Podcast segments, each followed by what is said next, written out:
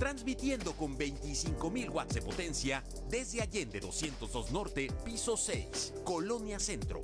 Desde Saltillo para todo Coahuila. Tu música suena en una región. Región Radio 91.3. Todo Coahuila, una región. Grupo Región.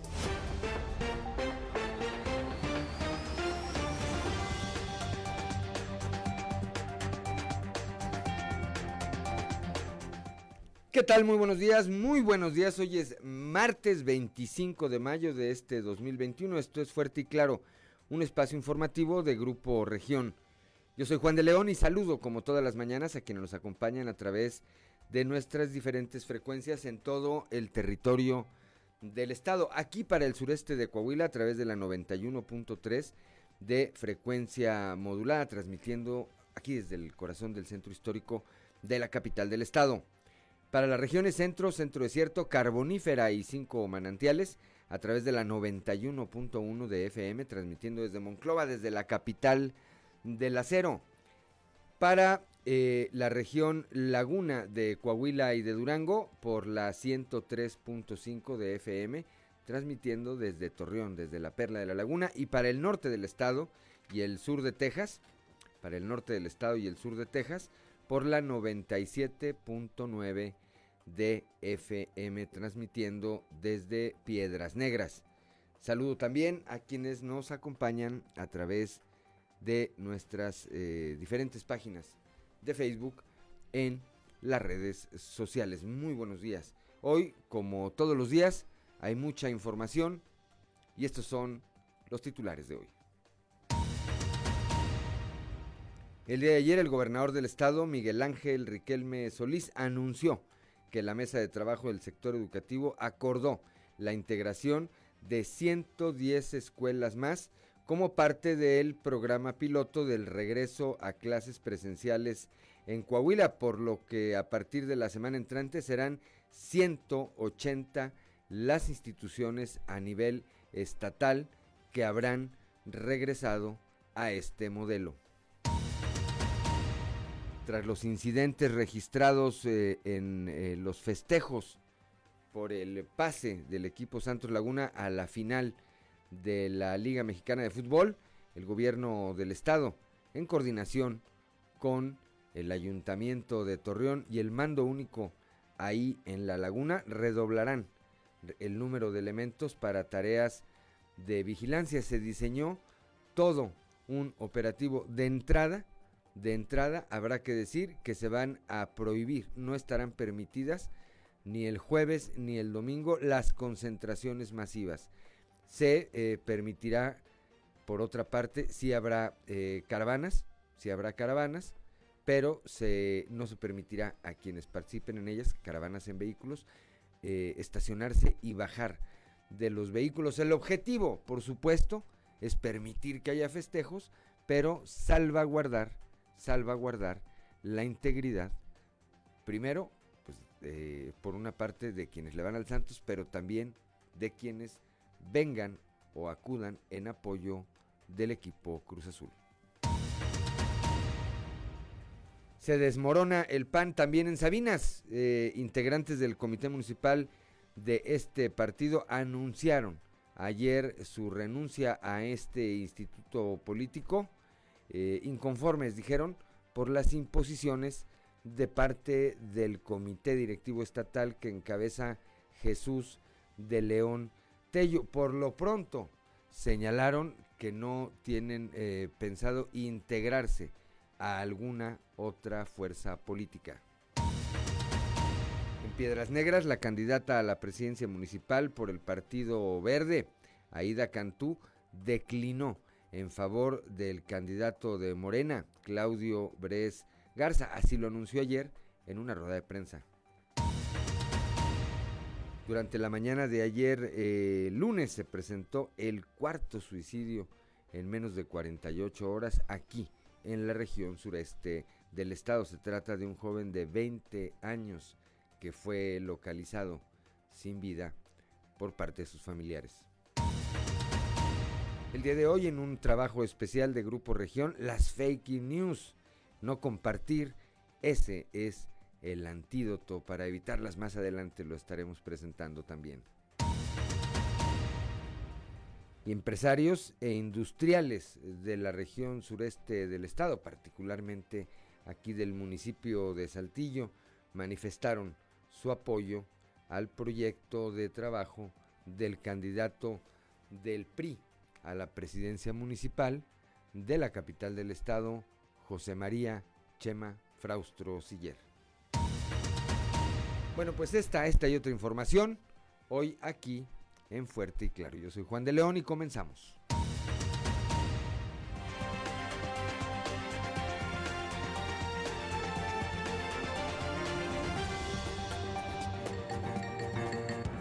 Esto es Fuerte y Claro. Transmitiendo para todo Coahuila. Fuerte y Claro. Las noticias como son. Con Claudio Linda Morán y Juan de León.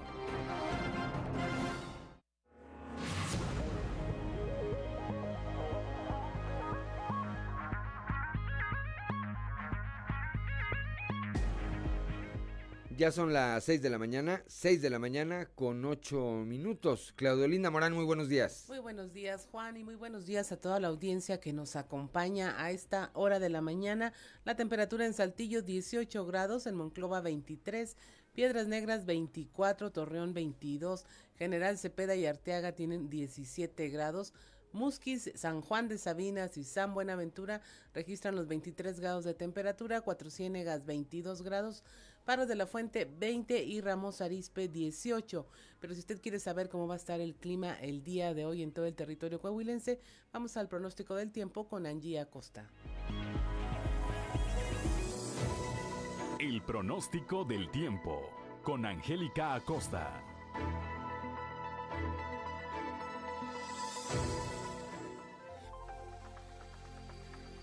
¿Qué tal amigos?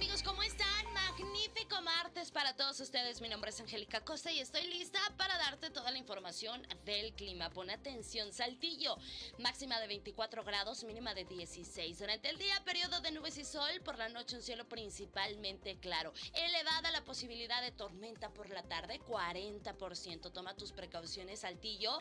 Y nos vamos a Monclova, temperatura muy cálida, como ya es costumbre por aquel rumbo, 36 grados como máxima, mínima de 23 durante el día. Vamos a tener periodo de nubes y sol. Se va a sentir muy cálido y por la noche un cielo principalmente claro. 40% la posibilidad de lluvia ahí para Monclova. Muy bien, vámonos ahora a Torreón. Un saludo grande para toda nuestra gente bonita de Torreón. Gracias por eh, estar muy bien informados. 36 grados como máxima para Torreón. Mínima de 21 durante el día principalmente soleado. Va a ser muy caluroso. Por la noche principalmente claro. 0% la posibilidad de lluvia ahí para Torreón, Coahuila. Piedras Negras, 33 grados como máxima, mínima de 24. Durante el día vamos a tener periodo de nubes y sol. Por la noche un cielo parcialmente nublado. Y bueno, la posibilidad de chubasco de tormenta ahí para Piedras Negras es de 40%. Perfecto. Vámonos a la Sultana del Norte. Se incrementa la temperatura ahí para Monterrey, 32 grados como máxima para el día de hoy, mínima de 22 durante el día. Vamos a tener periodo de nubes y sol.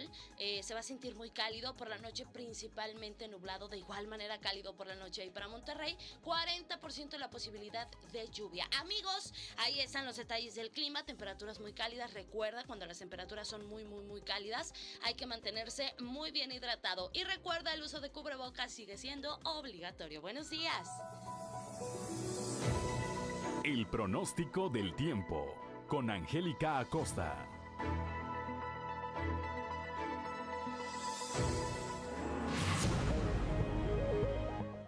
Ya son las 6 de la mañana, 6 de la mañana con 11 minutos, que no se le haga tarde. Vamos ahora con Ricardo Guzmán y las efemérides del día. ¿Quiere conocer qué ocurrió un día como hoy? Estas son las efemérides con Ricardo Guzmán.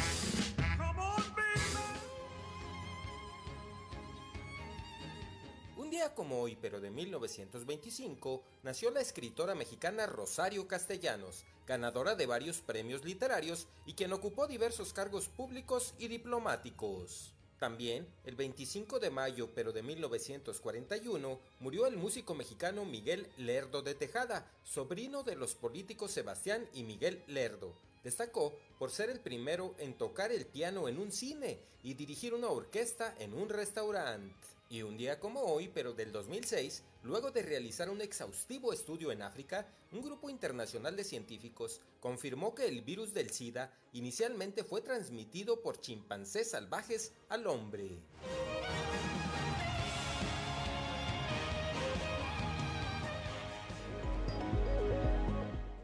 Ya son las 6 de la mañana, 6 de la mañana con 12 minutos santoral del día de hoy, Claudelinda Morán. Hoy es día de los Gregorios, Urbanos y Magdalena Sofía.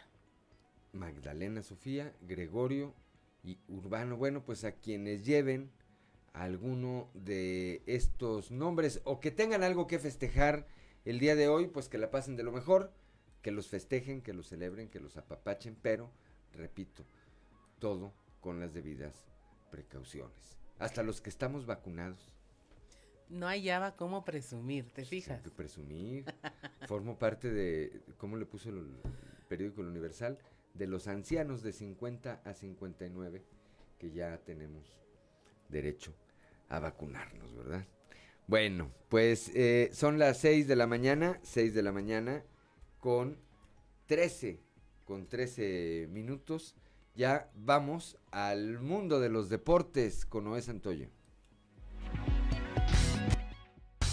Resumen Estadio con Noé Santoyo.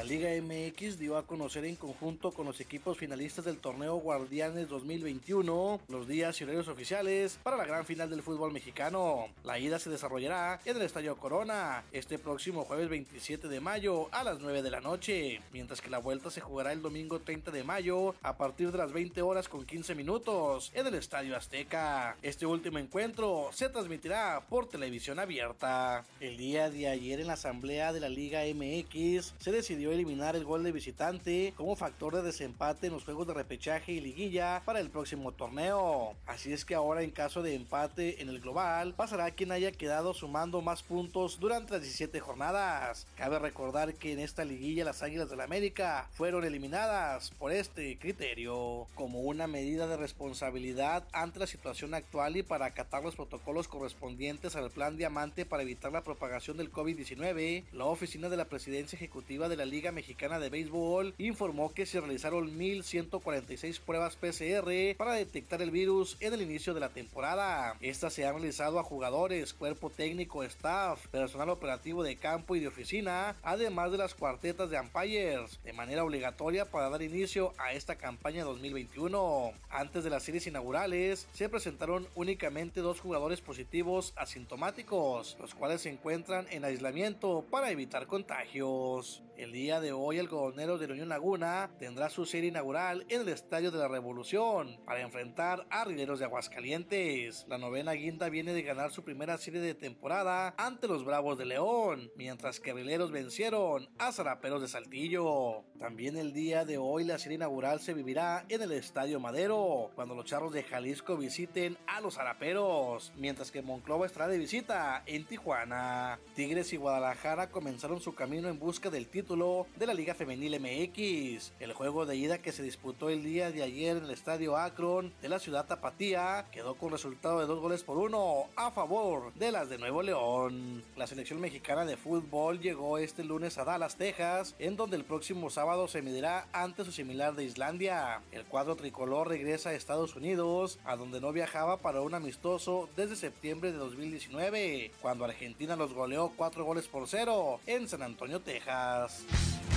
Resumen Estadio con Noé Santoyo.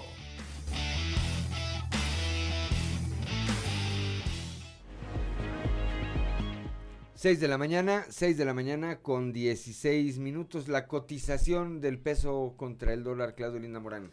Hoy martes 25 de mayo el tipo de cambio promedio del dólar en México es de un dólar por 19 pesos con 83 centavos, una ligera disminución en el tipo de cambio a la compra 19,59 a la venta 20,6 centavos. Muy bien, cuando son las 6 de la mañana con 17 minutos vamos ahora a un resumen de la información nacional con Claudio Linda Morán. A 12 días de las elecciones no cede el Instituto Electoral ante la violencia, a pesar de que los candidatos a cargos de elección popular asesinados son más que en 2018, la inseguridad no ha puesto en riesgo la instalación de ninguna de las 163 mil casillas para el 6 de junio, así lo aseguró el consejero presidente del Instituto Nacional Electoral, Lorenzo Córdoba.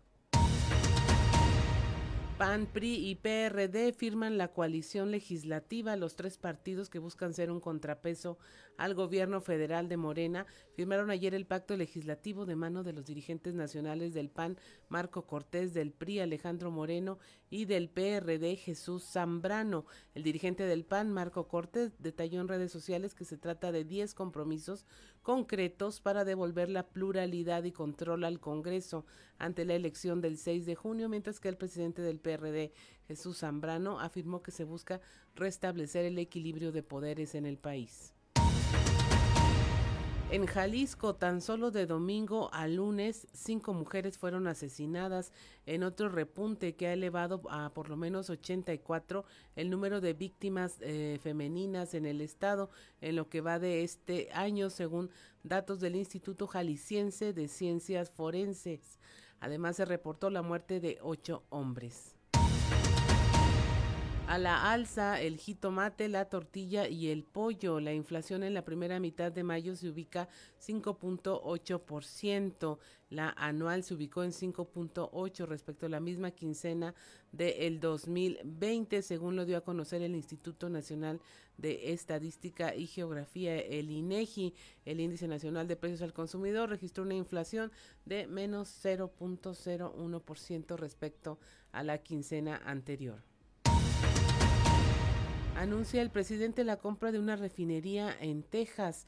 Esto uh, se refiere a la refinería Deer Park en Houston, propiedad de Shell. Opera, tenía una participación esta del 50-50, era entre anglo-neerlandesa y quedó, dice, en un costo de 600 millones de dólares. Se está hablando de alrededor de 12 mil millones de pesos, dice el presidente en un video, sin crédito ni deuda. Encuentran 1.500 restos humanos en la casa del multifeminicida de Atizapán. En el lugar laboran ya expertos desde antropólogos y arqueólogos forenses y genetistas hasta bomberos y policías municipales. Además de los restos óseos, se encontraron 12 teléfonos celulares, 12 chips, 28 videocassettes y un video VHS. En Baja California peligra la zona vinícola, vinícola por inmobiliarias. En esta entidad denunciaron que la omisión y descuido de las autoridades estatales y municipales en la regulación y ordenamiento del Valle de Guadalupe en Ensenada favorece la irregular venta del territorio para fraccionamientos y casas habitaciones poniendo en peligro su zona vitivinícola. Y hasta aquí la información nacional. 6 de la mañana, 6 de la mañana con 20 minutos. Antes de irnos al corte, un saludo a mi suegra. Es que mi suegra sí me ve. Mi suegra sí me ve. Espero, eh, ya tiene días que no le saludo personalmente, pero en estos días nos vemos, doña Gloria. 6 de la mañana con 21 minutos. Somos Claudio Linda Morán y Juan de León. Estamos aquí en Fuerte y Claro.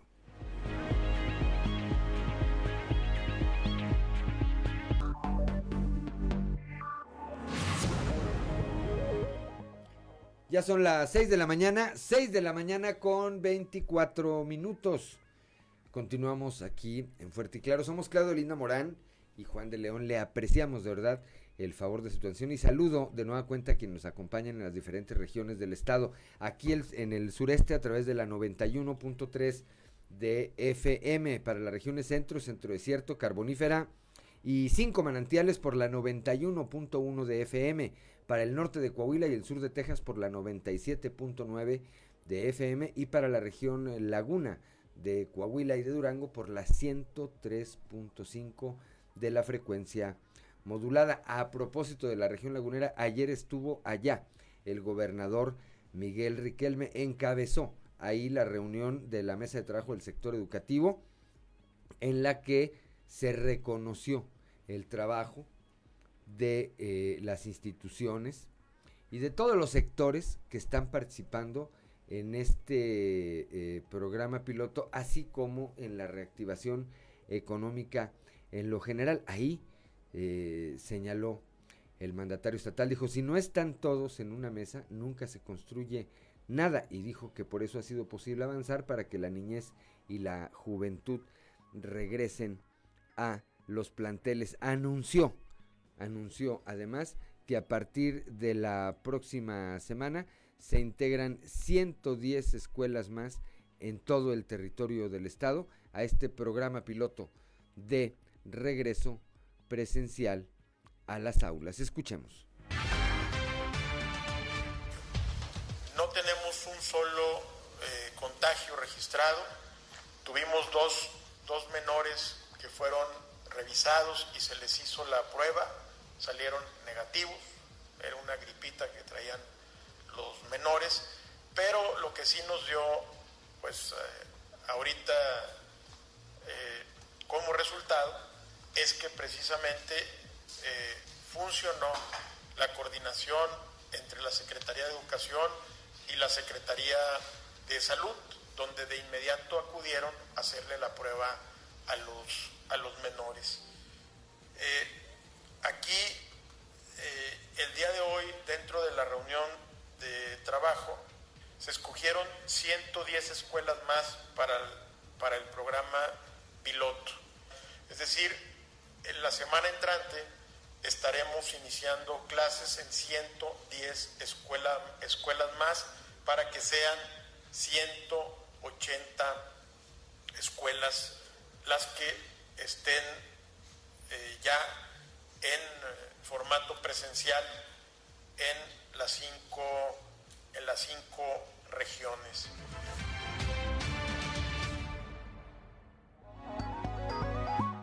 Son las 6 de la mañana, 6 de la mañana con 27 minutos. Antes de pasar a lo siguiente, Claudio Linda Morán, pues me parece un eh, crecimiento interesante porque de una semana a otra es más del 100%. iniciaron 70 escuelas este programa piloto y ya se integran 110 escuelas más. Si no me equivoco, si no me equivoco, eh, es la región sureste de nueva cuenta la que eh, tiene el mayor número de instituciones que se integran a esta a este programa piloto, Claudia. Así es, y tomando en cuenta que ya otros estados de la República han tenido que meter reversa justo en una semana de decir siempre no, porque el estado en general elevó el nivel de alertamiento, pues en Coahuila se siguen manteniendo en verde. Campeche y cuál otro? Eh, Tabasco y Campeche. Tabasco y Campeche. Bueno, pues regresaron, regresaron. Eh, a ver, dice, preguntan vía WhatsApp si saben cuáles escuelas son las que regresarán en el programa piloto.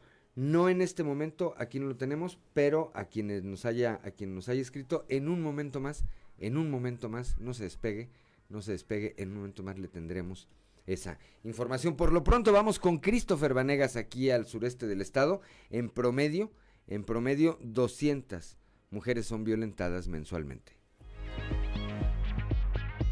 Hola, ¿qué tal compañeros? Muy buenos días. Los saludo con mucho gusto a ustedes y a todos nuestros radioescuchas de enero a abril. La UNIF ha atendido 2.634 reportes, de los cuales 809 casos son de violencia en contra de la mujer, por lo que en promedio se atienden 200 casos al mes de violencia de género. Sin embargo, durante el primer mes de la pandemia, el reporte de casos atendidos por violencia de género fue de 278 casos. Durante el mes de abril del 2020, a un mes del inicio de la pandemia, la UNIF recibió un total de 1.028 reportes, de los cuales 278 fueron de violencia de pareja, mientras que en el mes de mayo se presentaron un total de 1.091 reportes, de los cuales 267 fueron de violencia contra la mujer. Pese a que no se puede realizar una comparativa, puesto que apenas se realizará el corte del mes de mayo, durante el mes de abril de este año, la UNIF atendió 907 reportes, de los cuales 214 fueron de violencia de género.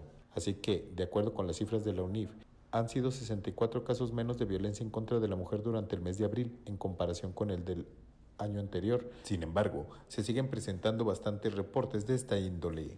Durante el mes de enero, la dependencia municipal atendió 897 reportes, de los cuales 200 fueron de violencia en contra de la mujer.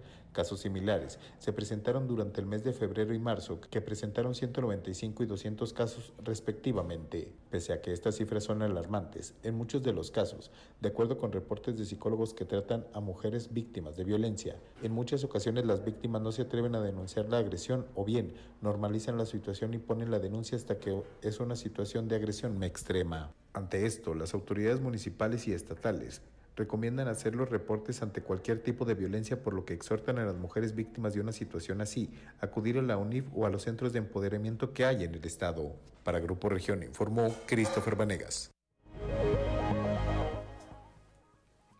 6 de la mañana, 6 de la mañana con 31 minutos. Ya, eh, vamos ahora a la región centro, allá con nuestra compañera Guadalupe Pérez. Bueno, las un grupo de trabajadoras de esta empresa refresquera Pepsi pararon el día de ayer labores denunciando malos tratos. Muy buenos días, saludos desde la región centro. Tenemos entrevista con trabajadores de la refresquera Pepsi, quienes el día de ayer se manifestaron y dieron a conocer los detalles del por qué llegaron a esto, situación que prevalece y ya no pueden soportar más. Se le hablaron siete puntos de la tratada. El mes pasado. No, no. El mes pasado se le sentó aquí en las instalaciones de Pepsi para tratar de ciertos puntos que estamos inconformes y hasta el día de hoy que ya pasó un mes no ha resuelto nada. ¿Esto no lo representa como tal? Por eso la decisión de, de, de, no, no estamos haciendo huelga, simplemente estamos esperando a una persona indicada para que nos hable y seguir los puntos a tratar. Y queremos que se destituya al líder sindical y al de recursos humanos. ¿El de recursos humanos? Laura Castillo. ¿Y él qué, ha, qué les ha hecho? Eh, pues ha habido muchas este, diferencias en los, en los, salarios de los compañeros, ha habido mucho baja y con mucho movimiento IVA, que los compañeros están inconformes en todo eso. Y no te da una buena respuesta, ¿va? No, no hay una solución, me digo, aparte de... ¿Tienen otras prestaciones como seguro social? Seguro social, seguro social sí, pero no contamos ni con Fonacó, ni con Conaví, no sé cómo te digo. No, no, no, porque cambió de razón social la empresa. Pero años anteriores ha cambiado de razón social y se siguen, este, siguen vigentes las prestaciones. Al momento ahorita Fonacó no tenemos. Tal como precisan los trabajadores, quieren que se haga un cambio de dirigente sindical, ya que, ya que este lleva muchos años y no los representa como debería ser. También tienen problemas con el titular de recursos humanos de la compañía, falta de algunas prestaciones como Infonavit y Fonacot, así como salarios bajos. Saludos desde la región centro para el Grupo Región Informa, Guadalupe Pérez. 6 de la mañana, 6 de la mañana con 33 minutos. Claudelinda Morán, ¿qué más tenemos? Bueno, aquí en la región sureste, luego de las declinaciones públicas que han hecho algunas candidatas, la presidenta del Instituto Electoral, Gabriela de León, dice que estas se han quedado en lo así, en lo público, no se ha presentado ninguna renuncia. La información con Raúl Rocha. ¿Qué tal compañeros? Buenos días. Esta es la información para el día de hoy. Luego de las declinaciones públicas que han hecho algunas candidatas de la región sureste de Coahuila, la presidenta del Instituto Electoral de Coahuila, Gabriela de León Farías, confirmó que hasta el momento ninguna de las candidatas ha presentado alguna renuncia, por lo cual todos los actos públicos que han hecho las candidatas declinando hacia otros candidatos hombres es una simulación ya que hasta el momento ellos no tienen ninguna renuncia formal. ¿Qué opina de que hay mujeres candidatas que están declinando a favor de hombres candidatos? ¿Dónde queda la paridad de género en este tipo de situación? Fíjate que en el caso de Saltillo, eh, bueno, he visto que en algunos medios lo han manejado, pero hasta ahorita no tenemos ninguna declinación formal. Este, pudiera haber algún acuerdo entre ellos, no, pero aquí formalmente no han venido a renunciar y pues nosotros tendríamos que estar este, pues a, a lo que tenemos oficialmente. ¿Cuál es ¿verdad? el procedimiento para Pues bueno, que venga la, eh, la, renuncia y en dado caso pues que el partido eh, sustituya, ¿verdad? En caso de que, de que la candidata no, o el candidato no puedan participar. En Piedras Negras tenemos un caso, no estaba ratificado, no sé si ya en estos días ratificaron, pero este, en el caso de Saltillo no tenemos eh, nada oficial. Entonces puede ser que pues se haga ruido ahí en las redes o, comentarios, pero eh, aquí en el instituto no. Pues eso es una, es una simulación, ¿verdad? Este, eh, sin embargo, bueno, aquí formalmente no, no hay y sí estamos cuidando pues que los registros sean paritarios. Esta es la información para el día de hoy. Buen día. 6 de la mañana, 6 de la mañana con 35 minutos. El, eh, allá en la región centro, el Instituto Nacional Electoral, bueno, está en la etapa de armar estos paquetes de sanitización que serán utilizados durante el proceso electoral. Escuchemos a Julio Coello, titular de la oficina distrital número 03.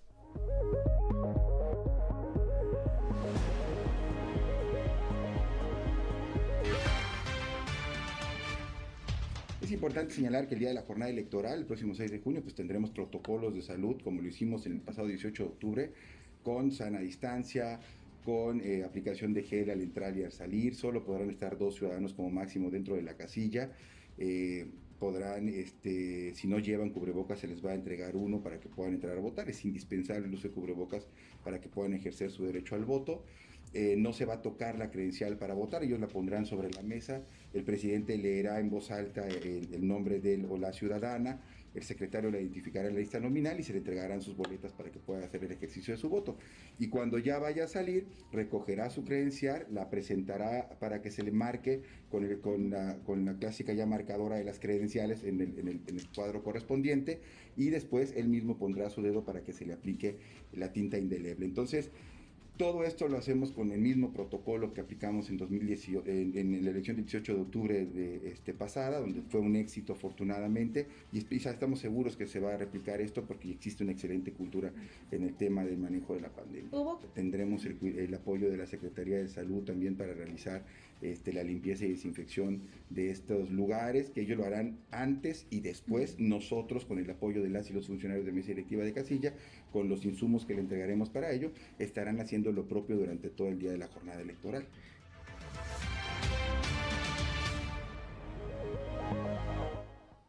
Son las 6 de la mañana, 6 de la mañana con 37 minutos. A ver, aquí tenemos ya algunos, algunos de los nombres de estas instituciones educativas que aquí en la región sureste estarían regresando, estarían integrándose a este programa piloto de regreso presencial a las aulas. Está la Escuela Europa, Constituyentes de 1917, la Escuela Venustiano Carranza, la Escuela Francisco y Madero, la Escuela Luis Abugerard, la Escuela Benito Juárez, la Vito Alesio Robles, la Vicente Guerrero, la Josefa Ortiz de Domínguez, la Escuela Ignacio M. Altamirano, la Escuela Justo Sierra, la Escuela Rodrigo Macías Mata, la Escuela Miguel Hidalgo, la Escuela Emilio Carranza, la Escuela Francisco Zarco, la Escuela Arturo Ruiz Higuera, la Escuela Cornelio Cortés Cruz, la Escuela 14 de Marzo, y la Escuela Estela Victoria Barragán de la Fuente. Entre otras, serían las instituciones eh, educativas que aquí, en la región eh, sureste del estado, se estarían o podrían estarse integrando a partir de la próxima semana a este programa piloto de regreso presencial a clases. Estas que estoy citando son aquí, correspondientes aquí, a la región sureste de nuestro estado, particularmente aquí a la capital, a la capital de eh, Coahuila. Son, repito la información, 110 escuelas las que se integran a partir de la próxima semana. Muy seguramente, Claudia Auditorio, podría ocurrir lo que ocurrió con este con el plan piloto que inició de manera eh, que el 17 de mayo, que iniciaron el 17 unas y el 24 iniciaron otras, ¿verdad? Entonces podría ser el caso, pero son 110 las instituciones educativas que se suman a este programa piloto a partir de la próxima semana. Son las 6 de la mañana con 40 minutos. Somos Claudio Linda Morán y Juan de León. Estamos aquí en Fuerte y Claro. Cuatro minutos. Vamos rápidamente a la portada del día de hoy de nuestro periódico Capital, que en su nota principal, bueno, destaca esta información de la que hablábamos ya hace un momento. 110 escuelas más en todo el estado a clases presenciales a partir del próximo lunes. Se suman a este programa piloto que pues llevan a cabo la Secretaría de Educación Pública en coordinación con la Secretaría de Salud y con el resto, con el resto de los sectores que forman parte del sector educativo, académicos, maestros, padres de familia, por supuesto. En la imagen eh, principal, el día de ayer, decíamos, pues estuvo allá en eh, la Perla de la Laguna, en Torreón, el gobernador Riquelme, encabezando esta reunión en la que se llegó a este acuerdo. Por otra parte, otro suicidio en Saltillo. Más adelante estaremos platicando de este tema. Fueron cuatro en menos de 48 horas los que se registraron aquí en la capital del estado. En este, en el eh, eh, caso de este último, era, se trató de un joven de 20, de 20 años que aparentemente por una eh, decepción amorosa, una decepción amorosa lo habría llevado a tomar esta determinación. Más adelante, repito, estaremos platicando de esto también. Vamos a platicar del operativo de vigilancia que ha establecido el gobierno del estado en coordinación con el ayuntamiento de Torreón y con el mando único allá en la laguna para los próximos días jueves y domingo cuando se celebra la final del fútbol mexicano en donde participa el equipo Santos Laguna, porque hubo, hay que decirlo y hay que decirlo así de claro, eh, hubo una serie de situaciones que pudieron haber terminado en una tragedia, entre ellas, entre ellas un vehículo que para evitar ser vandalizado, el conductor acelera en medio de toda la gente y arrolla, afortunadamente sin lesionar de gravedad ni quitarle la vida a nadie. Hubo otro muchacho que cayó de lo alto de un camión en el momento en que venían festejando, perdió el equilibrio y cayó de lo alto de un camión de estos de tipo de pasajeros. Hubo una bronca, una riña campal en la Plaza Mayor a pedradas y botellazos y demás. Hubo innumerables eh, automóviles que fueron vandalizados que pretendían formar parte de este festejo y que pues al pasar entre la multitud fueron eh, levantados, fueron golpeados, hubo un vehículo al que le rompieron incluso un vidrio con un menor, con un bebé eh, en la parte en donde sufrió este daño. Bueno, el gobierno del estado ayer determinó eh, meter mano en esto. Mañana, digo, más adelante, más adelante le tendremos los detalles. En un momento más estaremos platicando también de esta información. Otra desbandada en el PAN, ahora fue en Sabinas, pues los pocos militantes que tenía Acción Nacional ahí ya se le fueron a Chuy de León. Y en un momento más también un eh, trabajo especial de Grupo Región, las fake news, no compartir el antídoto para evitarlas. Son las 6 de la mañana con 48 minutos. Esta fue la portada del día de hoy de nuestro periódico Capital. Y vamos ahora a nuestra columna en los pasillos.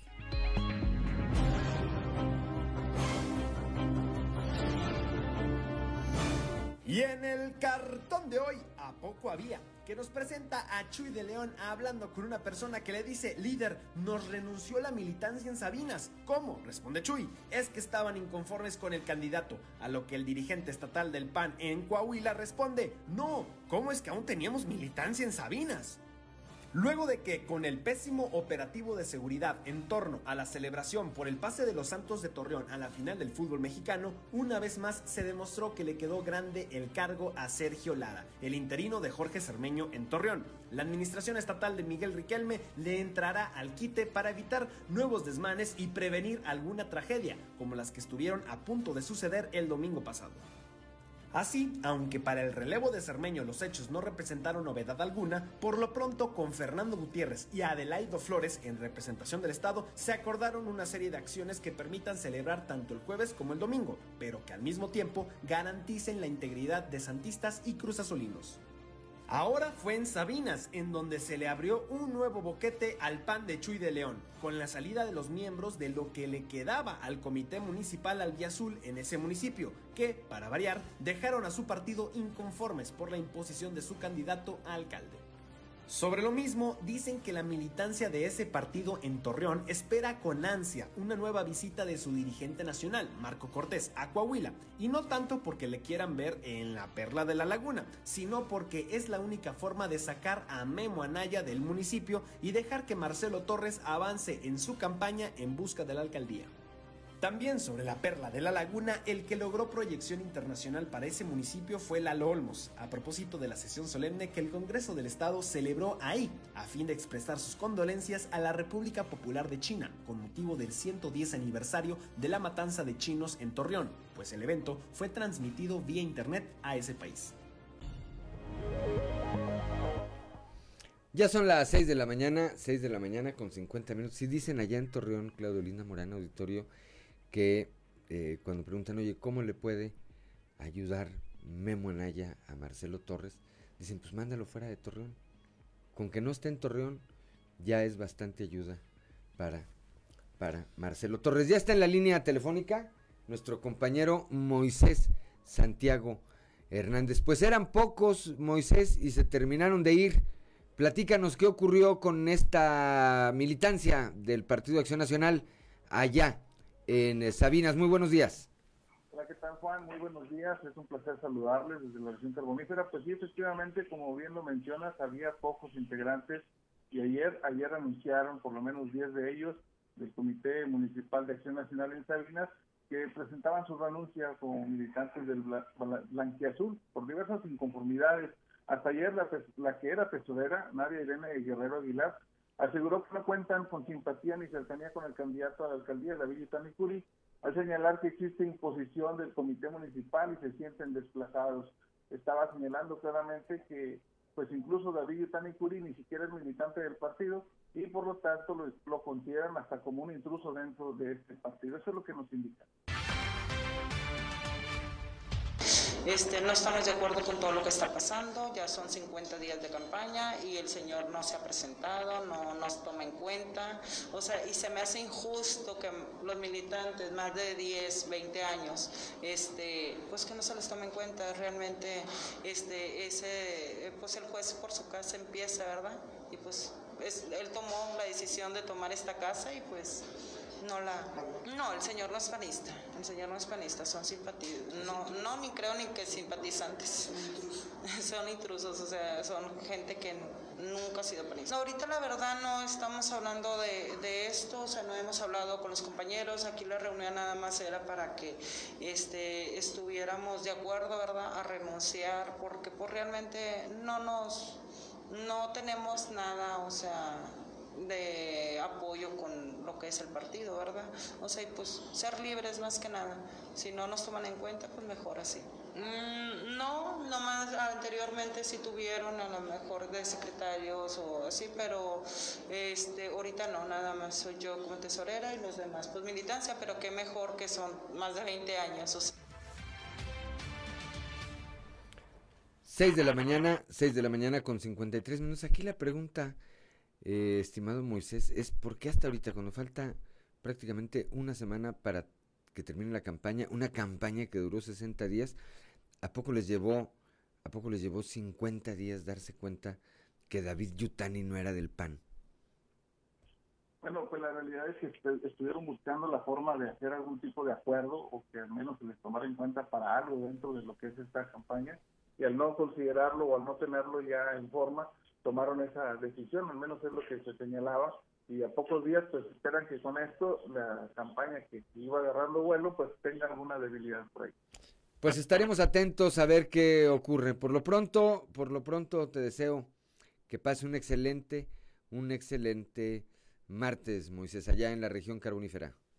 Gracias, Juan. Igualmente es un placer saludarles desde la región carbonífera, amigo y servidor Montes Santiago. 6 de la mañana con 54 minutos. Sí, 40 días para darse cuenta que Yutani no era del PAN. Se me hacen muchos, ¿verdad?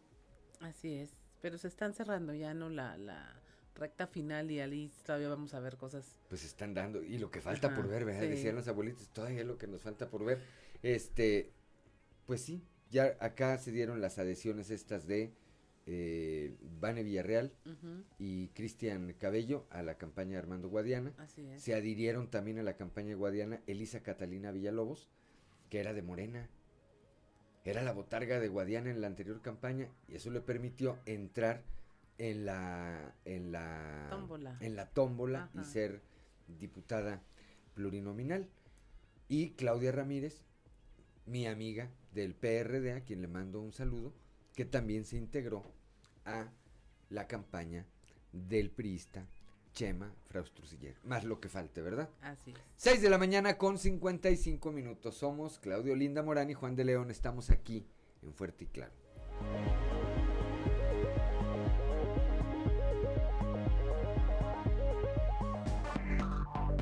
Enseguida regresamos. En Torreón. La administración estatal de Miguel Riquelme le entrará al quite para evitar nuevos desmanes y prevenir alguna tragedia, como las que estuvieron a punto de suceder el domingo pasado. Así, aunque para el relevo de Cermeño los hechos no representaron novedad alguna, por lo pronto con Fernando Gutiérrez y Adelaido Flores en representación del Estado se acordaron una serie de acciones que permitan celebrar tanto el jueves como el domingo, pero que al mismo tiempo garanticen la integridad de santistas y cruzazolinos.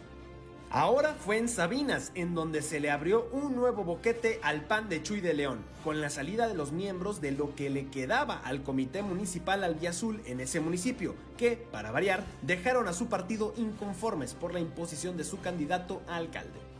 Sobre lo mismo, dicen que la militancia de ese partido en Torreón espera con ansia una nueva visita de su dirigente nacional, Marco Por eso en Santos siempre juegan los 7 de la mañana, 7 de la mañana en punto. Bueno, pues ahí está el himno del eh, Santos Laguna. No te vayas a empezar a, a aventar espuma y botes y a pelearte. Víctor Barrón, muy buenos días. Buenos días, Juan. Buenos días a Claudia y a todo nuestro, nuestro auditorio en Fuerte y Claro. Así es, pues eh, eh, complicada la situación en el tema de, de los festejos del Santos. Evidentemente, una época contemporánea que ha pues ido degradando este sentimiento de, de felicidad, de alegría en vandalismo. Eh, eh, Juan, cuando esto inició en la temporada 93-94, ya ya época lejana, eh, eh, la gente salía con alegría, en familia, a ondear banderas, a disfrutar el momento del equipo, aunque en aquella época no quedó campeón. Hoy, eh, bueno, ya con seis campeonatos va por la séptima, pero lo que ocurrió a raíz del pase a la final fue lamentable, ¿no? Eh, eh, un sector de pseudoaficionados cometiendo actos vandálicos y esto, bueno, eh, eh, ya permeó a nivel de los operativos que van a implementar las autoridades. Por lo pronto, el gobierno del estado anuncia que va a redoblar el tema de la presencia de elementos de sus corporaciones para la vigilancia. Se va a hacer un, una labor conjunta con el mando especial y con, con las autoridades municipales. Escuchemos algo de lo que dijo el gobernador en ese sentido.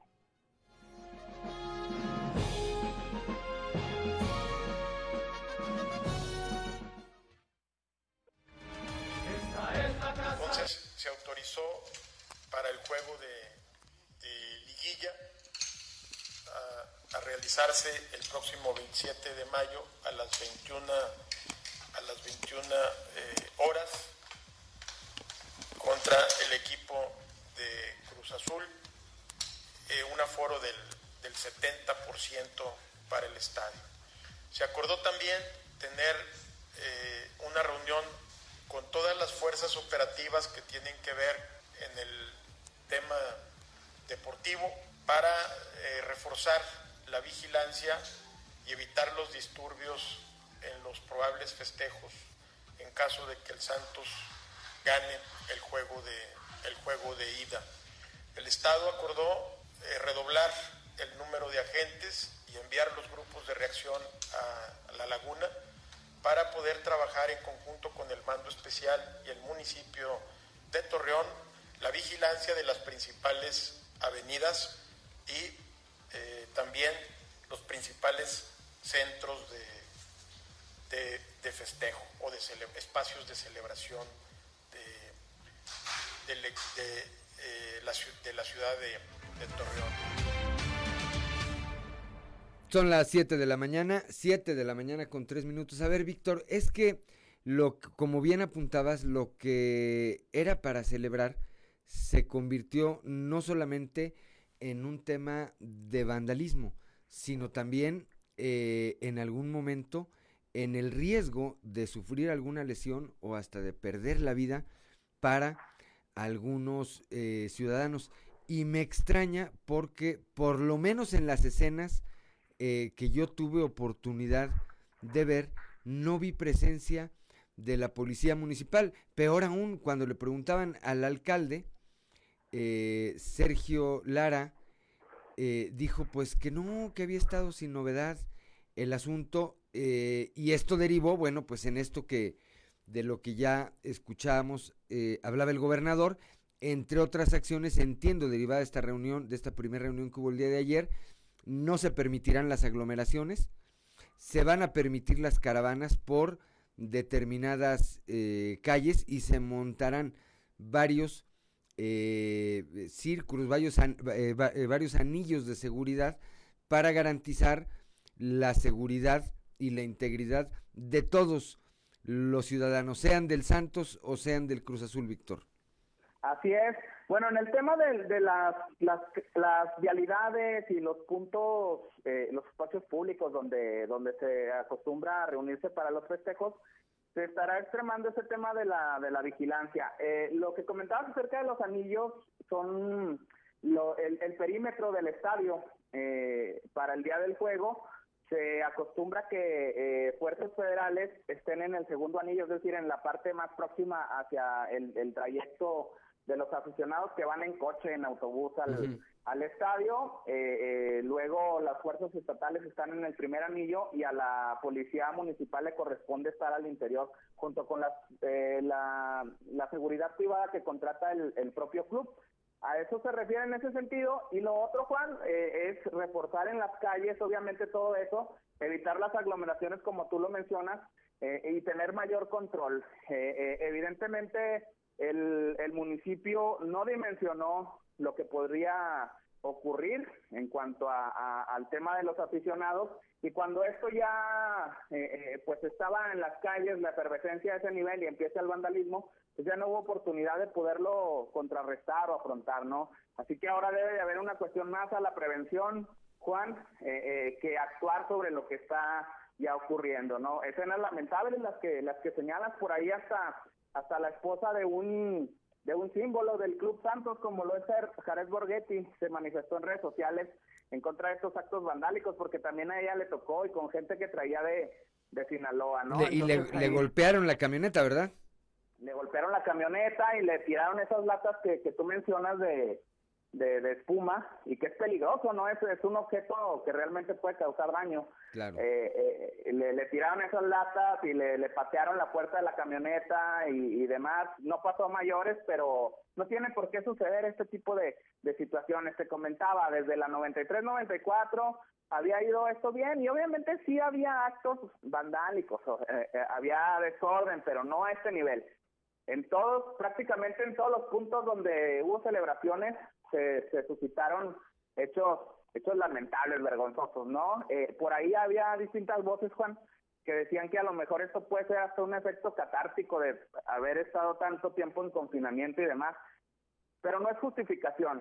Y, y, estas estas nuevas generaciones pues están dando una mala cara de Torreón eh, porque esto se volvió nota nacional, ¿no? Totalmente, sobre todo cuando agreden a la gente. Por ejemplo, veíamos ayer también este baile de Antonio Atolini, que bueno, pues causó este, bastante polémica, pero incluso hay ciudadanos que pueden soportar ver un espectáculo como ese, pero no que te golpeen la camioneta. Tu pronóstico para el jueves, Víctor Barrón.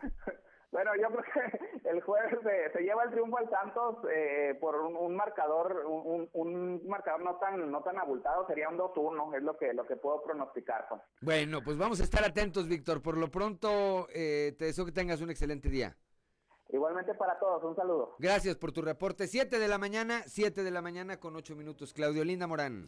Pues continuando con la información, ahora en el norte del estado, la candidata del Partido Verde Ecologista a la alcaldía de Piedras Negras declinó a favor de Morena. Se trata de Aida Cantú.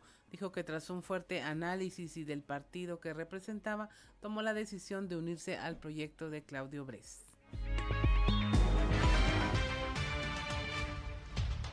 Pero sobre todo de los más vulnerables y que requieren atención a situaciones a las que todos tenemos derecho y que sabemos que con Claudio Bres se conseguirán en el proyecto político que abanderamos. Quiero agradecer a Dios por la oportunidad que me ha dado para poder llevar a cabo mis proyectos políticos. Al Partido Verde Ecologista de México por haberme privilegiado al considerarme para abanderar su candidatura en Piedras Negras por tener afinidad en los proyectos. Hoy quiero poner mi amor por Piedras Negras, mis ganas de servir y mis ganas de sumar bienestar a todos y todas los nigropetenses. Y mi compromiso es seguir luchando por sus ideales junto al proyecto de Claudio Bres. La reflexión ha sido profunda y difícil, pero en todo momento me motiva a continuar en favor de la ciudadanía y a unirnos a un proyecto de experiencia que sin duda alguna traerá beneficios en favor de todos ustedes que me escucharon en el transcurso de esta campaña.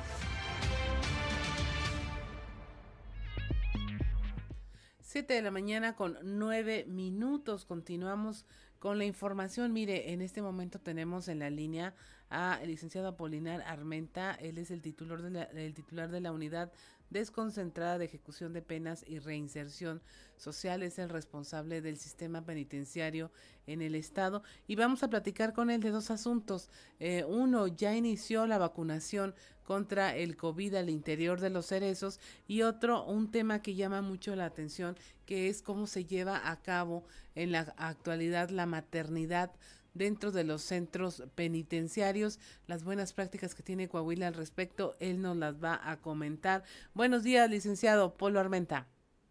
Buen día, Claudia.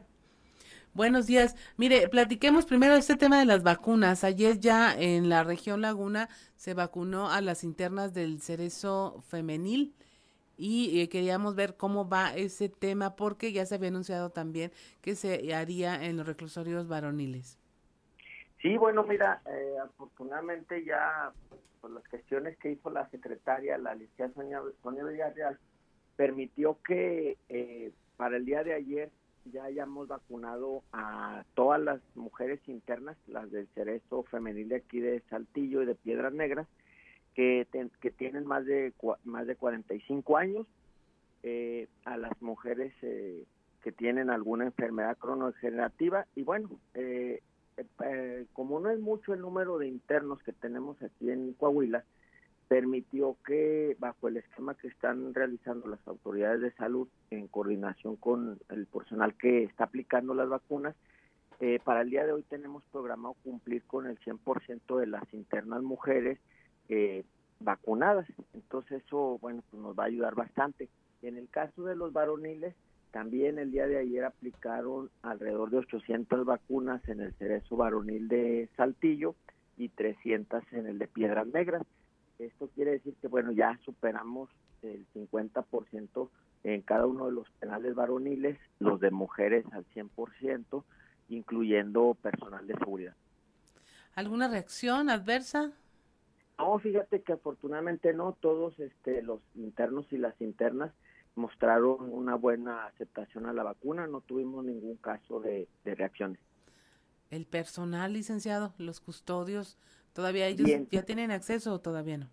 Sí, sí, sí, sí, este, eh, las personas que se dedican a la distribución de la vacuna pensaban que era pues muchos internos que teníamos, la verdad es que estamos en, en buenos números, y eso permitió que ampliaran ellos el, el esquema y el rango de vacunación también para los eh, personal de seguridad y esto pues indudablemente trae gran beneficio para el sistema penitenciario porque va a permitir que se normalice o se regularice ya la visita, pues bueno, en virtud de que la idea principal es proteger a los y las internas y ya con este esquema pues van, van a poder recibir a su familia.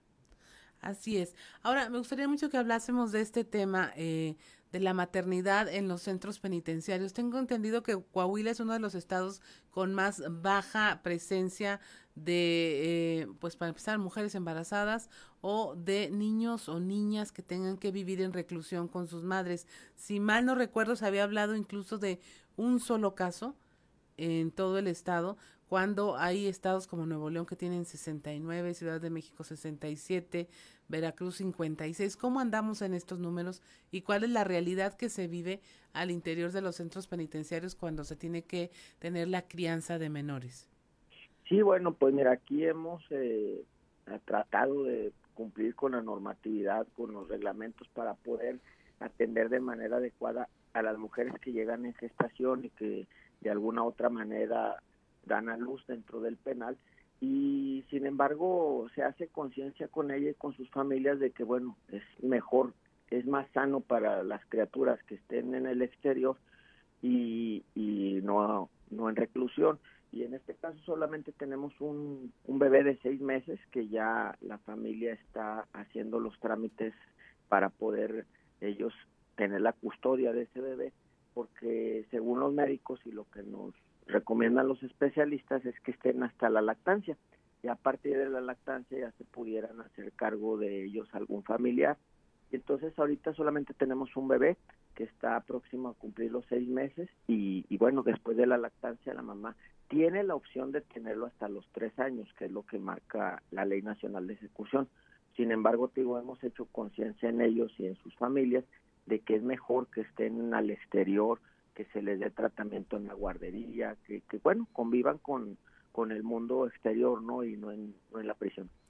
Ah, es decir, la reglamentación dice que hasta los tres años podrían tenerlo si fuese decisión de las madres. Así es, si fuese decisión de ellas hasta los tres años, marca la Ley Nacional de Ejecución. Pero, sin embargo, nosotros aquí en los dos centros femeniles solamente tenemos un bebé de seis meses. Eh, este eh, asunto podría cambiar porque no sé, eh, las madres, alguna que se inconforme y que diga, no, yo, las condiciones para mi hijo allá afuera no son las adecuadas, prefiero que esté conmigo mientras encuentro un, un, buen resguardo o cómo se les apoya en esto, porque no debe ser difícil para ustedes, más bien debe ser muy difícil para ustedes convencerlas de que estén lejos de, de sus hijos finalmente.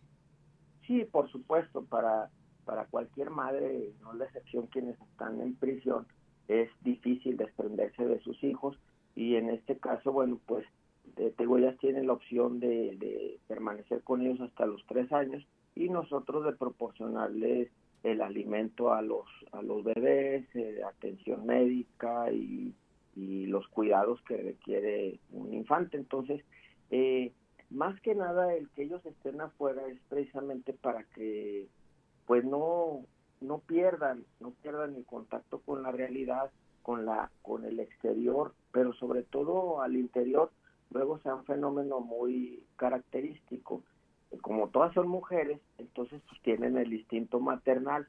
Entonces la criatura se vuelve eh, eh, eh el consentido del, de las internas y entonces todos la quieren todos lo quieren cargar que es el problemita que ahorita tenemos con este bebé que bueno, cuidando su salud, eh, pues luego quieren traerlo cargada a sus demás compañeras y, en la convivencia o en el momento de los alimentos, pues quieren cargar al bebé por el instinto que tiene. Entonces, eso luego no permite un libre desarrollo, según nos dicen los especialistas del bebé, porque pues todo el día está en brazos, él requiere gatear, requiere hacer actividades motrices propias, pero bueno, pues ahí se convierte eh, en el consentido de todas las mujeres y, todas quieren tener el bebé en brazos, ¿no?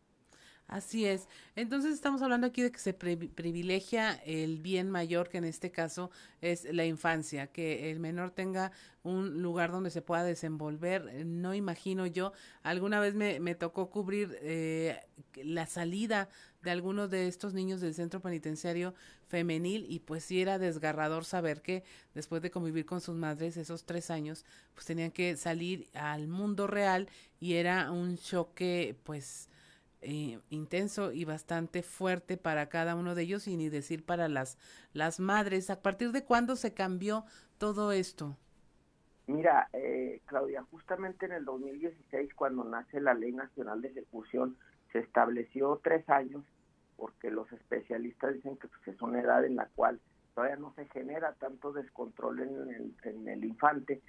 Embargo, lo dijiste perfectamente bien. Aquí lo que se trata de privilegiar y trató de privilegiar la ley fue el interés superior del niño, que en este caso es a su libre desarrollo. Y entonces, por eso es que eh, buscamos un esquema en el cual, bueno, a partir de las autoridades eh, de protección a la familia, ellos hacen los estudios de si efectivamente es adecuada a la persona que se le va a entregar la custodia, en tanto la madre obtiene su libertad. Y luego después, bueno, tienen el mismo derecho que cualquier otro familiar, ¿no? A que lo estén llevando periódicamente a visitar a su madre. Así es. Pues muchas gracias, licenciado, por habernos atendido esta mañana. Como siempre, nos ilustra en estos temas que a lo mejor no son muy visibles para el resto de la ciudadanía que estamos en libertad, pero sin duda es un asunto de derechos humanos, de derechos humanos de las internas, de derechos humanos de los niños y que pues sí eh, hay que entender cómo se privilegia este interés, interés superior por la infancia y cómo se cuida también el derecho a la maternidad y sobre todo a que prevalezca lo que dice la ley y lo que marcan las autoridades en un tema donde la infancia es lo más importante. Así es, así es, Claudia, es lo que nos ha encargado el gobernador, nos, nos instruyó la secretaria a cuidar a las mujeres y sobre todo a sus, a sus, a sus infantes. Pues muchas gracias, licenciado Polo Armenta. Este, estaremos platicando con usted más adelante. Que tenga un excelente día. Igualmente, Claudia, saludos. Saludos. Pues son las 7.20 de la mañana. Eh, estamos en Fuerte y Claro. Regresamos en un momento más.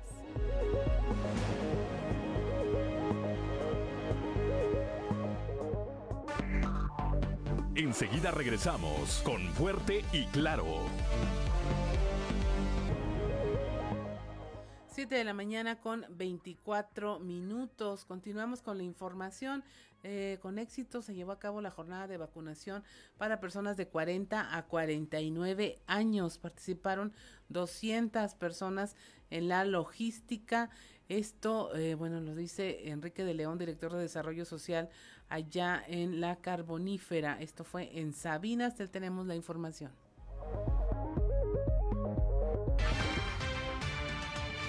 Se espera llegar eh, a una meta de 4.500 vacunados el día de hoy, lunes, y un número similar el día de mañana, martes. Le pedimos a la gente que acuda.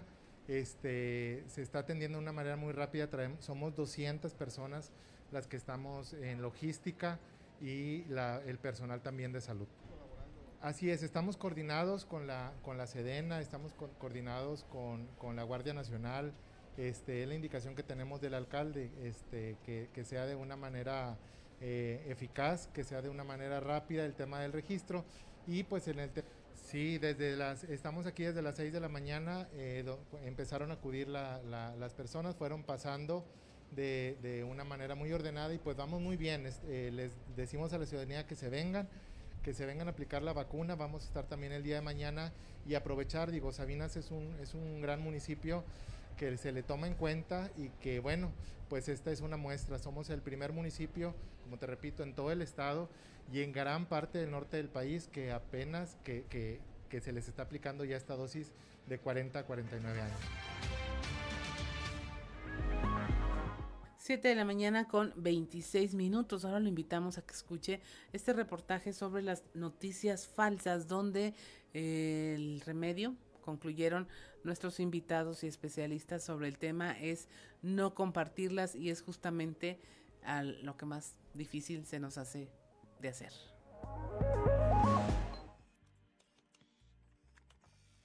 Con el mundo en cuarentena teniendo como ventana su celular, las redes sociales se volvieron la principal manera de acceder a la información, mucha de ella falsa.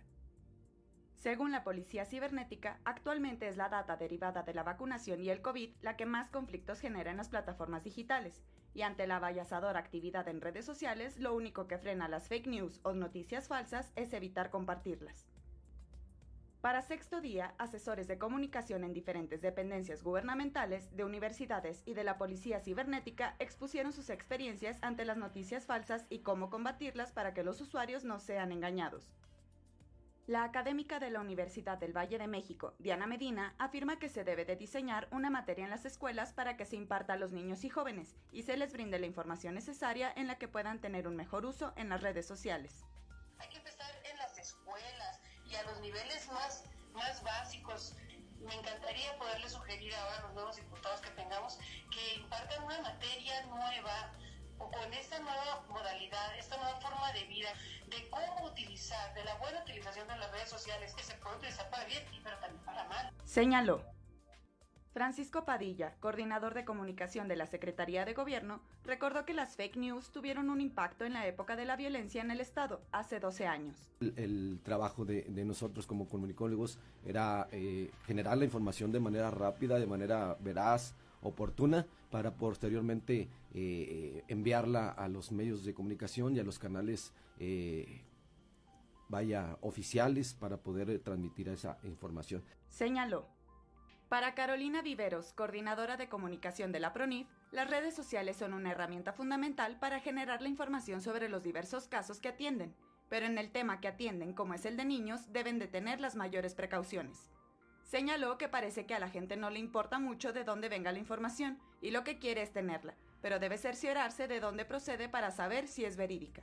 Yo trabajo con jóvenes y nos damos cuenta que no ven la tele, no escuchan radio, no leen un periódico, sino leen los titulares que salen en su, en su Facebook, ¿no? Y entonces, como decían, ven la imagen, ven el titular y no solamente llevan información falsa, sino además se creen informados. Aseguró Jorge Luna, encargado de la comunicación en la Secretaría de Salud en el Estado, señaló que ante tanta gente que tiene la posibilidad de acceder a un celular o a un dispositivo inteligente, crece exponencialmente que la información que circule sea falsa. Con los teléfonos, con los mensajes de WhatsApp, con las redes sociales en general, es muy fácil eh, emitir eh, alguna información o un comentario y que la gente, por el miedo, por la ignorancia, lo replique. Víctor Emanuel Ortiz Lucio, coordinador general de análisis de información e inteligencia en la Fiscalía General y de Justicia del Estado, hizo recomendaciones fáciles para que la gente identifique si la información que está observando en las redes sociales es o no fake news. Son dos temas este, que se están moviendo debido a la fake news. Sí. Este, la primera es, son las afirmaciones falsas sobre la vacuna contra el COVID y las ventas que, de repente dicen que, que, que hacen daño a la vacuna, la malinformación hacia la gente sobre la vacuna y la que le incrementa el temor y hacen que, la gente sea se retire para las vacunaciones o que no se quiera vacunar. Señaló que en la actualidad los dos temas que se detectan como fake news es lo referente al COVID durante el último año, así como la información sobre celebridades. Lee el reportaje completo en nuestras redes sociales y periódico Capital. Ya son las 7 de la mañana, 7 de la mañana con 30 minutos y como todos los martes ya está en la línea telefónica nuestro amigo y compañero Osiris García. Osiris, muy buenos días. Buenos días, vos, ¿cómo están todos por allá por la cabina? Bien, hasta el momento bien, todo eh, bajo control, como dicen Osiris. ¿Tú cómo estás? Bien, vos, contento porque sabes que tuve la oportunidad de ir a Torreón la semana pasada. Te vi. Sí, este, varias cosas bien, bien relevantes. pues la verdad tenía ya tiempo sin, sin ir a, la hermana república de los lonches de adobada. Ajá. Y esta semana fue bastante relevante, sobre todo, pues yo creo por tres temas principales. Lo primero, pues el, reconocimiento que hace el Congreso del Estado a través de, del presidente eh, Eduardo Olmos Castro a la, a, bueno, más bien, pues esta reivindicación histórica acerca de la, de la matanza xenófoba, que eso, fue lo que fue en Torreón a principios, a principios del siglo pasado.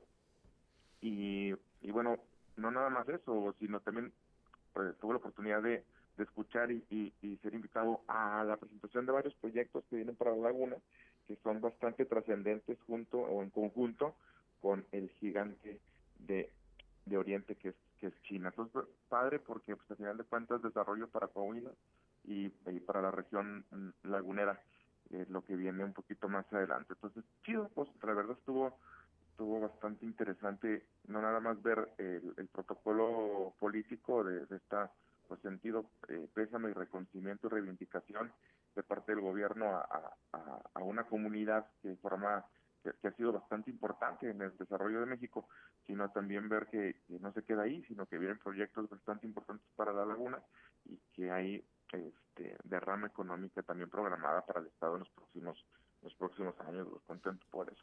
Que eso es eh, importante, a ver, eh, para irnos por partes, esta ceremonia que hace el eh, Congreso del Estado, esta sesión solemne que hace el Congreso del Estado, se transmitió incluso allá en uno, no sé cuántos canales hay en China, pues para 1.500 millones de chinos que son, pues debe haber bastantes canales, pero en uno de tantos se transmitió esta ceremonia hacia allá, Osiris.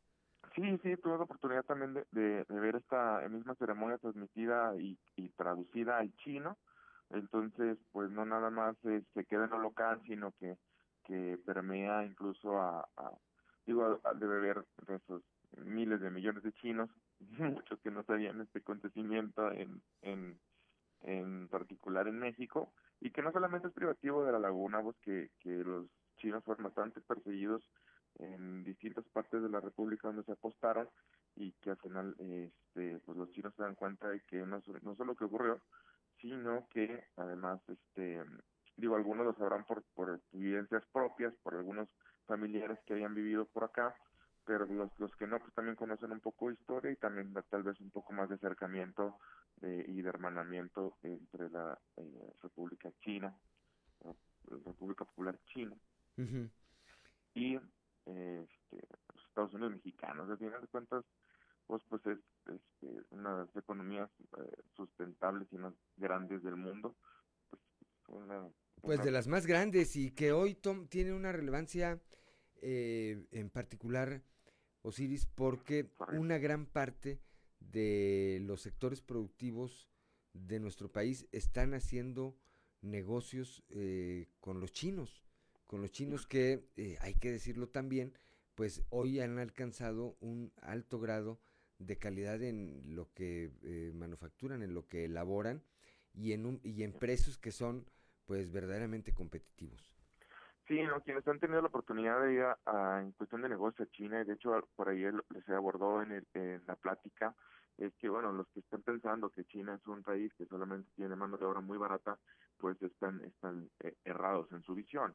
Es un país que ha invertido muchísimo en tecnología y mucha de esa tecnología es la que hace realmente un país de, de avanzada y de vanguardia, que es lo que lo tiene ahorita en los primeros lugares de la economía mundial. De hecho, los Estados Unidos tienen una deuda grandísima con China, tal vez sea este tema para otra plática, pero los mismos gringos le deben dinero a los chinos. Así es. Bueno, esto es lo que tiene que ver eh, con el tema de esta sesión solemne, con la relación eh, comercial y empresarial que podría haber entre, o que podría incrementarse entre eh, este país y la región lagunera. Pero vamos aprovechando que estuviste allá, en la Perla de la Laguna, ¿cómo se sienten las cosas de cara al 6 de junio? ¿No te encontraste ahí a los chidos? Fíjate, no, fíjate que una de las cosas que en realidad también quería tocar este que es el segundo punto que quiero tocar, porque una cosa es vibrarlo desde Saltillo y otra cosa es ya ir a, a comerte una birria en la Blanco y ver en realidad cómo están sucediendo las cosas. Mira, este bastante fuerte en realidad eh, la presencia de Román Alberto. No no lo había yo dimensionado de ese tamaño. Acabo, de hecho, acabo de, de de revisar las últimas encuestas de, de, algunos medios de comunicación, entre ellos el siglo de Torreón, y bueno, la está más, más cerrado que, que, que, el corazón de mi ex. está eh, 50, 49%, o sea, 50 para Román Alberto, 49%, es decir, lo que ya hemos platicado nosotros en algún momento de qué tan cerrada iba a ser esta elección. Marcelo, es Marcelo contra Román Alberto. Sí, Marcelo contra Román Alberto. No sé si dije algún otro nombre. El chido no, no, no está por ahí, ¿no? No, no, pinta. Ni, ni su Juanito, que es su papá, ¿no? No, no alcanza ni el 1%. Ya, mira, pues, ese compa ya está muerto, nomás no le han avisado. pero ya hablando de cosas, de cosas serias y que son realmente importantes y que pueden llegar de, de verdaderas competencias, ¿no? este, mira, me gustó mucho la imagen de, la campaña de Román Alberto, ¿eh? eh muy buena imagen aérea, eh, muy dinámico, eh, me, me, me, tocó ver eh, varias este, movilizaciones de gente, bien Marcelo también, pero honestamente muy sorprendido, esto te lo digo a, criterio personal, muy sorprendido por la por la campaña aérea que está en Torreón y ahí es donde me llama la atención, pues porque porque nada más es darle una una, una revisada a la elección anterior y ver eh, cómo operó el Partido Revolucionario en, en, el, en la cuestión territorial. Eh, se hicieron muy bien las cosas en el PRI en, la, en la elección pasada, tanto que se llevaron los cuatro distritos. Entonces, una elección con alguien, con una persona dinámica como es Román, y una buena campaña aérea, y este, este, bueno, este posicionamiento ya territorial que ha tenido el PRI trabajándolo muy bien desde hace varios años, creo vos que es donde puede estar la cuña para que al final de cuentas la balanza termine decatándose por muy poco, pero sí a favor de Román Alberto, ¿eh? Bueno, ese es tu pronóstico para el 6 de junio y tu pronóstico para el jueves, Santos Cruz Azul. Pues fíjate que ese era el tercer tema, eran los tres temas. Mira, honestamente, yo, tú sabes que yo soy puma. mi, mi, corazón es, azul y mi piel dorada. Pero este, deseo todo corazón que le vaya bien a, a, a Santos. Porque ahí en el, estuve en el estadio también este jueves anterior y, y la verdad es que la gente se porta demasiado civilizada. O sea, no hubo ahí grandes desmanes. Estuvo todo muy bien cuidado. Pero como tengo familiares que son, mi, mi papá es de La Laguna, por ejemplo, deseo de todo corazón que les vaya muy bien. Pues en, el estadio no pasó nada, pero fuera del estadio eh, sí hubo mucho desorden y eso derivó en este eh, operativo que ha instruido ya el eh, gobierno del estado junto con las autoridades municipales y con el mando y con el mando eh, único. Tu pronóstico entonces que gana Santos de Torreón, ¿cuánto? Pues por lo, eh, va a estar cerrado, pero mira, yo lo del Cruz Azul sí ya pues, es una cosa que ya siento que es una maldición, de verdad. Este, está lo que me esté riendo, sobre todo para todos los que le van a Cruz Azul, pero como soy Puma también recuerdo la semifinal de, de, la, de la temporada pasada de un 4-0 que iba arriba Cruz Azul y terminó dándole la vuelta el equipo universitario. Entonces, ya cuando pasan este tipo de cosas y lo que le sucedió con el América también, todo puede pasar, ¿verdad? No, están más salados que un moco. Pues habrá que esperar. Mira, yo también espero que gane Santos. Le pediría nada más a Antonio Tolini que no vuelva a bailar o que si festeja que lo haga en privado. Vamos a ver qué pasa el eh, próximo jueves y el viernes aquí en el estudio. Pues platicamos, pero guitarra en manos, Iris García. Seguro nos dio por ahí con la guitarra no un abrazo. Igualmente. Excelente martes. Son las 7 de la mañana con 40 minutos. Somos Claudio Linda Morán y Juan de León. Estamos aquí en Fuerte y Claro.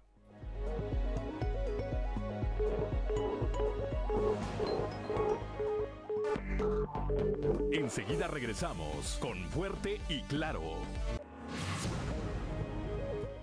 Son las 7 de la mañana, 7 de la mañana con 46 minutos. Vamos ahora como todos los martes, con Israel Navarro y su participación en clave de FA, que habrá que decirlo y le aprecio mucho a mi amigo Israel Navarro, hoy cumple dos años, dos años de eh, forma ininterrumpida, estar cada martes aquí con nuestro auditorio.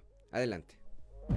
En clave de FA, con Israel Navarro.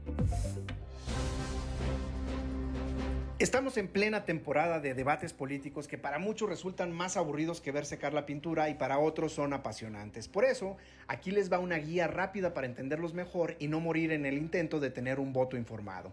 Primero, los debates los ve realmente poca gente, de un 2 a un 5% del electorado, pero de ellos se desprenden declaraciones, propuestas contundentes y hasta memes que abonan a la promoción o sátira de un candidato. Segundo, las personas que ven el debate son en su mayoría estructura y seguidores de los candidatos, pero también hay líderes de opinión de distintos círculos sociales. Ergo, si usted quiere ser un influencer de esos ya de veras, vea el debate y forme criterio propio más allá de lo que le dice la publicidad electoral. Tercero, los candidatos ven al debate como un spot de larga duración, pero filmado en vivo y en un ambiente no controlado. Por eso es una gran oportunidad de ver realmente quiénes son los personajes y cómo reaccionan bajo presión. Cuarto, los debates se ganan en el postdebate, es decir, en las conversaciones posteriores al evento, y eso solo se logra con memorabilidad, léase con acciones, frases o trucos que la gente recuerde. Por ejemplo, cómo olvidar el famoso Ricky Riquín Canallín. Quinto, el debate es como el box. Los golpes son duros pero elegantes. Cuando hay lodo, piquetes de ojo y golpes bajos, ya no es un debate, sino lucha libre. Que eso no los desaliente al rescatar conceptos y propuestas viables de entre tanto circo. Sexto, un debate rara vez cambia el curso de una elección. Tendría que haber declaraciones o pifias muy severas por parte de alguno de los candidatos para que eso ocurra. Pero es una gran oportunidad de ver la boleta en vivo y a todo color. Y sobre todo de conocer a los candidatos con menos presupuesto y posibilidades que los punteros. Séptimo, así como el voy arriba en las encuestas es el mi mamá dice que soy guapo de la política, el debate es como el festival del Día de las Madres. Todos van a salir a decir que bailaron muy bien y que ganaron. Por eso es importante verlos porque en la medida que haya jueces ciudadanos evaluando y comentando de su desempeño, las campañas reciben un mensaje poderoso de los electores. Recomendación final, voten. De nada sirve tener una opinión formada si no se ejerce el derecho ciudadano a elegir. Eso sí fortalece la democracia. Yo soy Israel Navarro, le recuerdo mi Twitter, arroba Navarro Israel. Nos escuchamos a la próxima. En clave de FA, con Israel Navarro.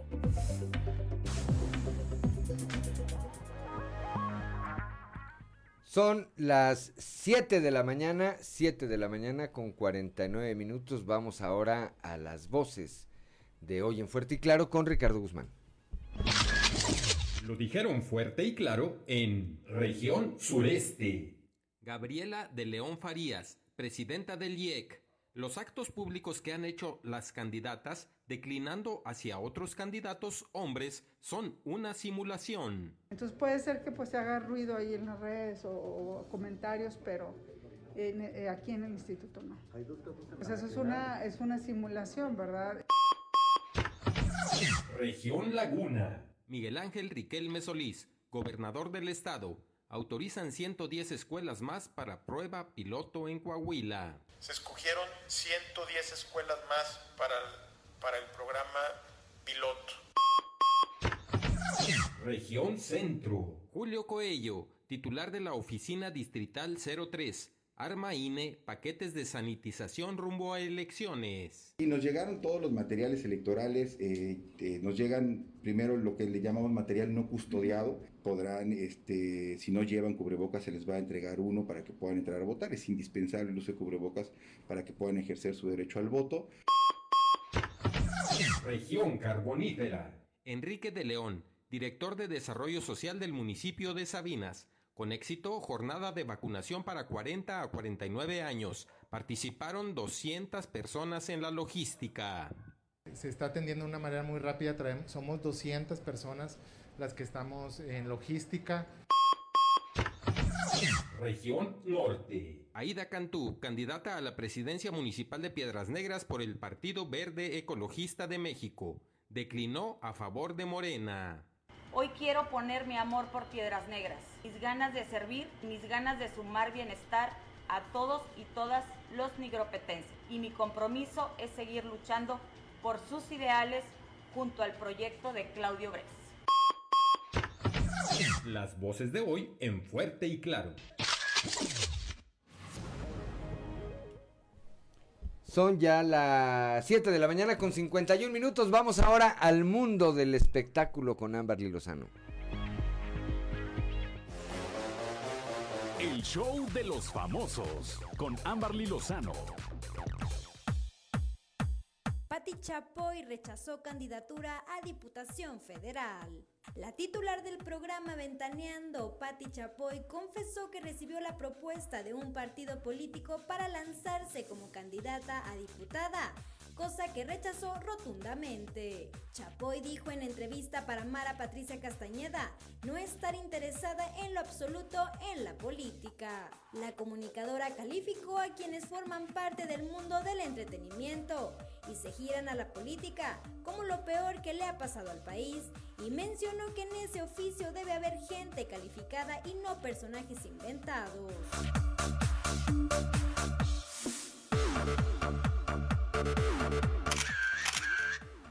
Fernanda Castillo confiesa que se enfrenta un nuevo problema de salud. Fernanda Castillo sigue su maternidad y está celebrando, según contó hace unos días, los cinco meses de vida de su pequeño Liam. Sin embargo, no todo es felicidad.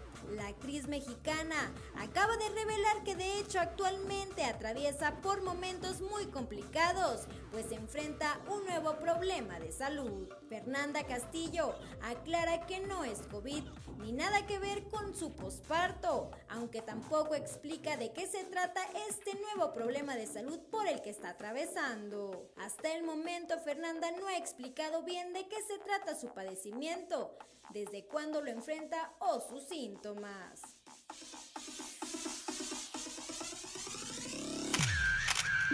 Reportó para Grupo Región Amberly Lozano.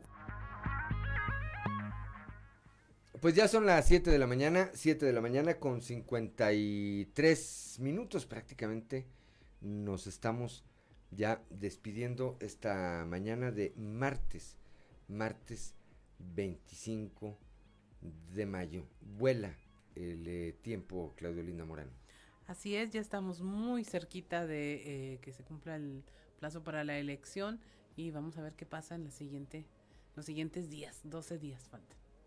Hay quienes están advirtiendo, hay quienes están advirtiendo que en algunas partes del país Morena está generando la sensación de una elección compleja o violenta con el ánimo de eh, anular los procesos electorales en donde las tendencias no le serían favorables.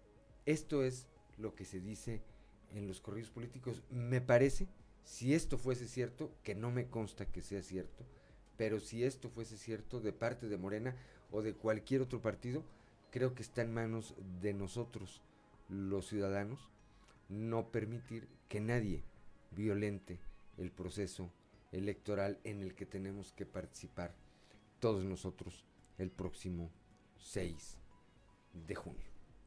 Así creo que tiene que ser, Claudia Así es, y la invitación es que haga lo suyo como ciudadano, acuda a votar. que nos toca a cada quien, ¿verdad? Así es. 7 de la mañana con 55 minutos. Gracias, Ricardo Guzmán en la producción, a Ricardo López en los controles, a Ociel y a Cristian que hacen posible la transmisión de este espacio a través de las redes sociales, a Claudio Linda Morán, siempre por su eh, acompañamiento aquí, pero sobre todo gracias a usted que nos distingue con el favor de su atención. Lo esperamos el día de mañana a partir de las 6 y hasta las 8 de la mañana aquí en Fuerte y Claro, un espacio informativo de Grupo Región bajo la dirección general de David Aguillón Rosales. Yo soy Juan de León y le deseo que tenga usted el mejor de los días.